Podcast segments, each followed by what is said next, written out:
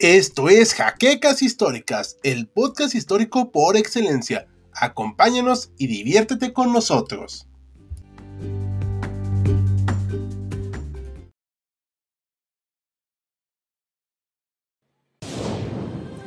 Bienvenidos a HC Historia Contemporánea, la página histórica por excelencia.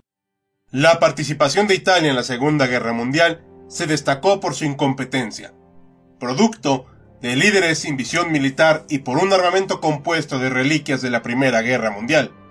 Sin embargo, la tierra que de antaño formó un gran imperio, cuando se proponía hacer las cosas, las hacía bastante bien. Y uno de sus mayores triunfos fue el Maki MC-202 Folgore, el relámpago que partió a los enemigos de la Regia Aeronáutica. Bienvenidos historiadores a una nueva entrega de Acton Panzer, la primera del año. Y qué mejor manera de empezar que con una nación que pocas veces hemos explorado en HC Historia Contemporánea. Desde luego, nos referimos a Italia. Un país que, pese a su escasa industria, durante los años 30 y 40 fue capaz de diseñar y producir uno de los cazas más memorables de la Segunda Guerra Mundial. Pero antes de entrar en materia, les recordamos que este video es posible gracias a nuestros amables mecenas de Patreon, y tú como ellos puedes apoyarnos visitando el enlace que está en la descripción.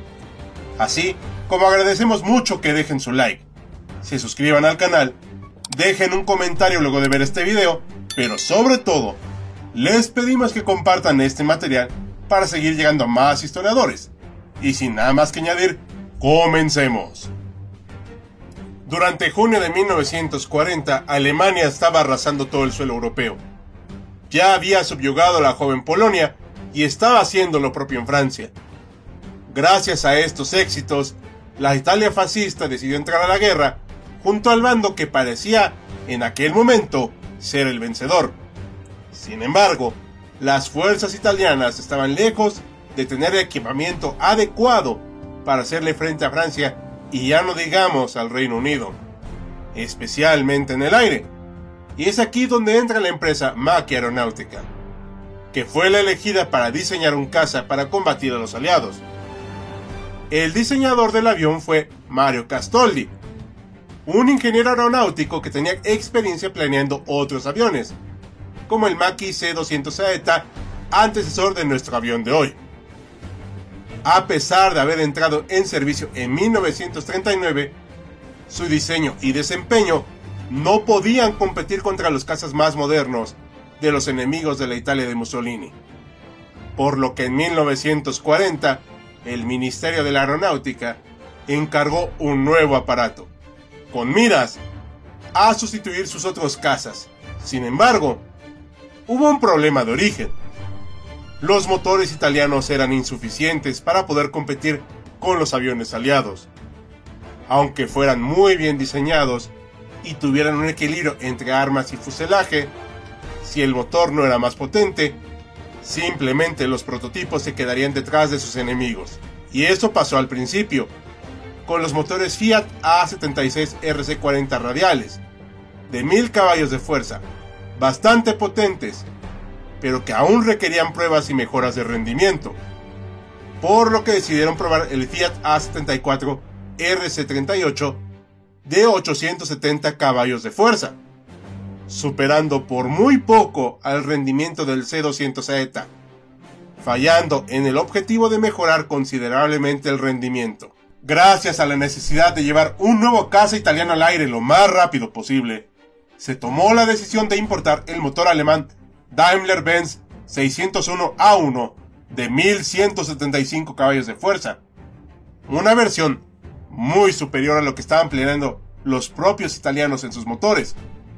Y para poder producirlo en Italia, se adquirió la licencia por parte de la empresa Alfa Romeo, quienes bautizaron a este motor como el RA1000 RC41-I Monzone, mismo que se convertiría en el corazón del Folgore.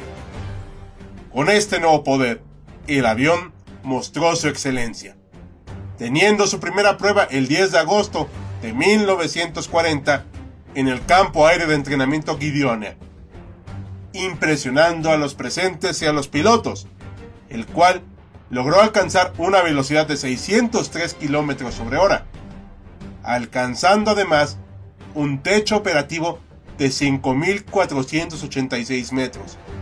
El Folgore a su vez se equipó con un radio y sistemas de oxígeno, que lamentablemente para los italianos no eran del todo confiables, pero era lo mejor que tenían en aquel momento. Las características finales del Macchi MC202 fueron las siguientes. Contaba con un motor Alfa Romeo RA1000 RC41i RC44i de 12 cilindros en B invertido, refrigerado por líquido, capaz de generar 1175 caballos de fuerza. Su largo era de 8.85 metros, su envergadura de 10.58 metros y como altura alcanzó los 3.49 metros. El área de sus alas rondaba los 16.82 metros cuadrados. El peso del avión estando vacío era de 2.491 kilogramos, mientras que alcanzaba las casi 3 toneladas métricas de peso estando completamente cargado. Se diseñó para un solo tripulante, el piloto, con hélice tripala por motor, permitiendo alcanzar su velocidad y rendimiento con mayor facilidad. La autonomía de este avión rondaba los 765 kilómetros, alcanzando los 11.600 metros de altura como máximo, aunque desde luego no era lo recomendable. En cuanto a su armamento, podemos encontrar que tenía dos metralletas Breda Safat de 12.7 milímetros en la nariz del avión, con 400 rondas de munición, y dos metralletas Breda Safat de 7.70 milímetros en las alas, con 500 rondas de munición podía cargar dos bombas de hasta 160 kilos o dos depósitos de combustible externos de 100 litros. Habiendo aprobado su fase experimental, se encargó su producción para ser enviado al frente, el cual no tardó en enfrentar sus primeros problemas. El diseño del avión era relativamente común para la época, hecho de metal y recubierto de tela en las superficies de control. Sin embargo, el diseño de Castoldi estaba muy influenciado por su experiencia con madera, poniendo especial atención a la aerodinámica, provocando con ello problemas en la producción debido a su compleja estructura, requiriendo hasta 22.000 horas de trabajo para poder finalizar cada aparato, más de cuatro veces la cantidad de tiempo que costaba realizar a su compañero el BF-109. Esto provocó que fuera prácticamente imposible alcanzar las metas de producción requeridas para la guerra. Por ello, se tomó la decisión de dividir la producción entre Macchia Aeronáutica y Società Italiana Ernesto Breda, la cual terminó creando la mayor cantidad de estos aviones. En total, de todas sus versiones, se produjeron 1150 aparatos. Como avión de guerra, participó en distintos frentes en los que se vio involucrada Italia. Durante el aseo de Malta en 1941, el Folgore superó al principal caza inglés del momento, el Hawker Hurricane 2, pero la debilidad de su armamento pronto mostró ser un problema del avión, ya que no derribaba fácilmente a sus rivales, aunque sí pudo imponerse debido a su diseño, que le brindaban gran agilidad y velocidad. Debido a que el frente de África estaba siendo adverso al eje, las operaciones en Malta redujeron su intensidad, permitiendo el arribo de los Spitfire Mk5, provocando con ello la pérdida de la superioridad aérea que los italianos habían tenido durante los primeros compases de la guerra en el frente africano. Sin embargo, esto no impidió que el Folgore mostrara sus cualidades del todo, ya que siguió combatiendo con éxito al Spitfire, que aunque era un avión de gran diseño y maniobrabilidad, también lo era el italiano, obteniendo diversos éxitos, quedando como registro el de dos haces, el capitano Furio Niclot Doglio y el sergente Ennio Tarantola, quienes formaban parte de la escuadra 51 Stormo, misma que registró 97 derribos contra 17 pérdidas de folgores. El escenario más importante fue el de África del Norte, donde es ya sabido el mal desempeño del ejército italiano de tierra, En el aire, el Folgore se ganó el respeto de sus rivales. En octubre de 1941 iniciaron su llegada, pero no fue hasta enero de 1942 cuando se probaron contra los Hurricane y Tomahawk, teniendo tácticas similares usadas a sus aliados germanos y saliendo victoriosos de estos encuentros. Los pilotos aliados se mostraron estupefactos ante la eficacia del avión italiano, tal vez sorprendidos de que hubiera pilotos competentes y aguerridos, mientras que en tierra solían enfrentarse contra hombres desmotivados y sobre todo mal dirigidos. No obstante, esta situación de ventaja fue deteriorándose debido a que Italia tenía un problema permanente de suministros, siendo notorio en las partes de repuesto y motores para crear más aviones, que terminó impidiendo tomar una ventaja real de su aparato. Además, los radios fallaban constantemente, teniendo los pilotos que comunicarse mediante el uso de las alas de sus aparatos, provocando que las alineaciones de aviones fueran complicadas y peligrosas. Aunque se fueron mejorando los modelos del Folgore, nunca se pudieron solucionar del todo sus defectos o partes defectuosas. La peor parte de esto es que, al haber tan pocas unidades disponibles, los pilotos y personal estaban agotados. En el verano de 1942, solo había una centena de folgores disponibles, teniendo que recibir refuerzos desde Italia para poder seguir las ofensivas de ese año. El avión siguió en activo en el norte de África hasta el 10 de mayo de 1943, cuando fueron enviados a Italia para iniciar la defensa de su territorio aunque sin duda había mostrado su valía el aparato, en su país fue incapaz de hacer sentir esta valía ante los problemas de armamento, producción y al final, pues fue superado por sus rivales en todos sentidos. Sin duda hubo muestras de valor por parte de los pilotos, pero era cada vez más difícil imponerse al enemigo. Esto fue evidente, ya que su tiempo de gloria había pasado.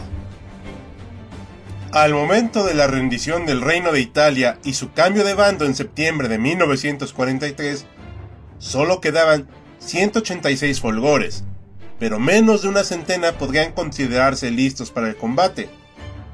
Pero esto no impidió que siguieran luchando del bando aliado, mientras que otros se quedaron del lado de la República Títere de Mussolini y unos cuantos más fueron usados por la Luftwaffe.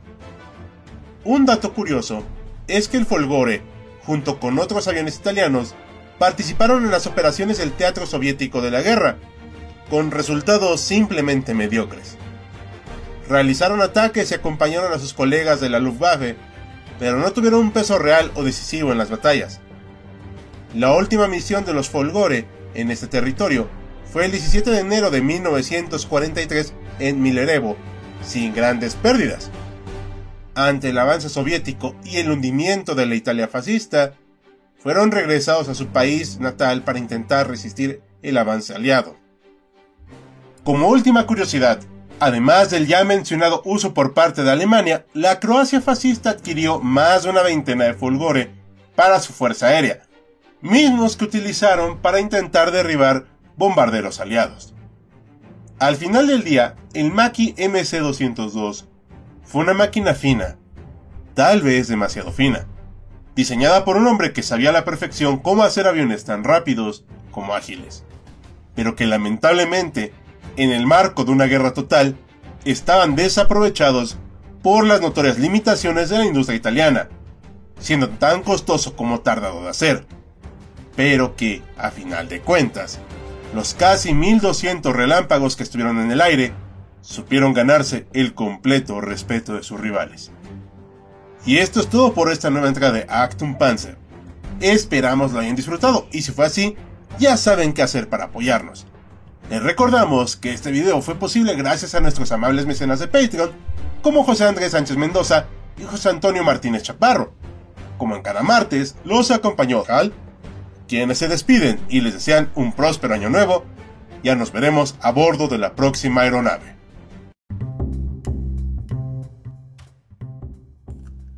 Gracias por habernos acompañado en Jaquecas Históricas, el podcast histórico por excelencia. Hasta la próxima.